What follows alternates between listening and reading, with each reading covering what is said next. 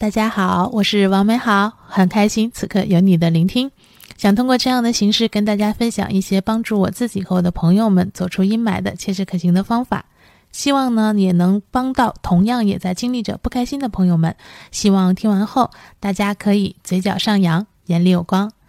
第二期呢跟大家聊了分泌多巴胺，第三期聊了关注甲状腺，第四期呢聊了与同类共情。这一期呢，我们来聊聊让心境平和这个方法。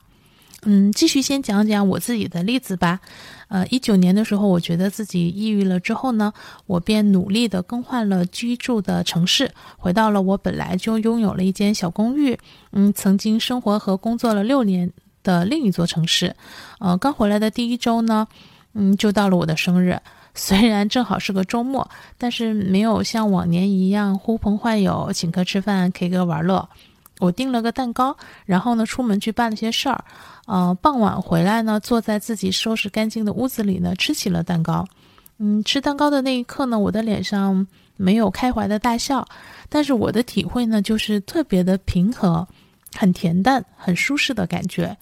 那一刻，在我心里呢，我跟自己说。原来这样简简单单的日子，这样平静的日子，平平淡淡的生活就已经很棒了，远比那些汹涌激烈的难过、哭泣、嘶吼、拉扯要美好很多。所以呢，大家可以试着让自己平静、舒缓、平和下来，避免拥有比较激烈的状态。那么，怎么让自己拥有这样的状态呢？我把我的一些做法分享给大家。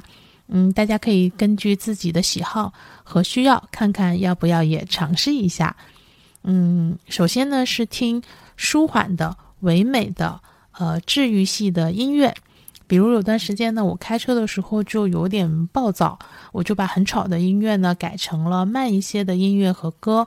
就舒缓平衡了很多。我当时有听毛不易的《一程山路》和《风味人间》的呃主题音乐《美好》。嗯，就如同五月天唱的一样，伤心的人别听慢歌。那么，当你脾气不太好的时候呢，也可以尝试反过来听一些慢歌和舒缓的音乐。嗯，说到这里呢，毛不易的歌和嗓音呢，嗯，都确实是比较偏治愈系的。嗯，大家喜欢的话呢，可以多听听。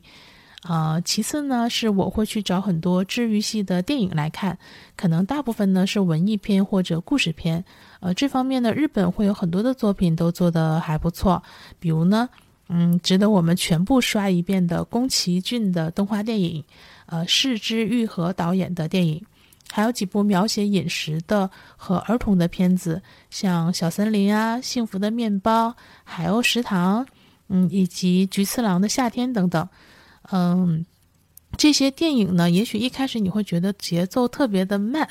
有点看不下去。但是只要你坚持看完，就会觉得心境平和、舒缓，嗯，而且呢会有被温暖到。嗯，非日系的电影呢，我现在比较想得起来的有《海蒂和爷爷》，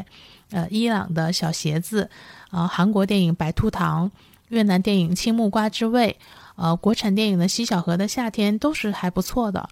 另外还有大量的纪录片也非常的不错，比如绝美的《航拍中国》，特别烟火气的人生一串儿，以及阿雅之前做了一个综艺节目叫《奇遇人生》，都是非常值得一看的。嗯，第三个做法呢是读书，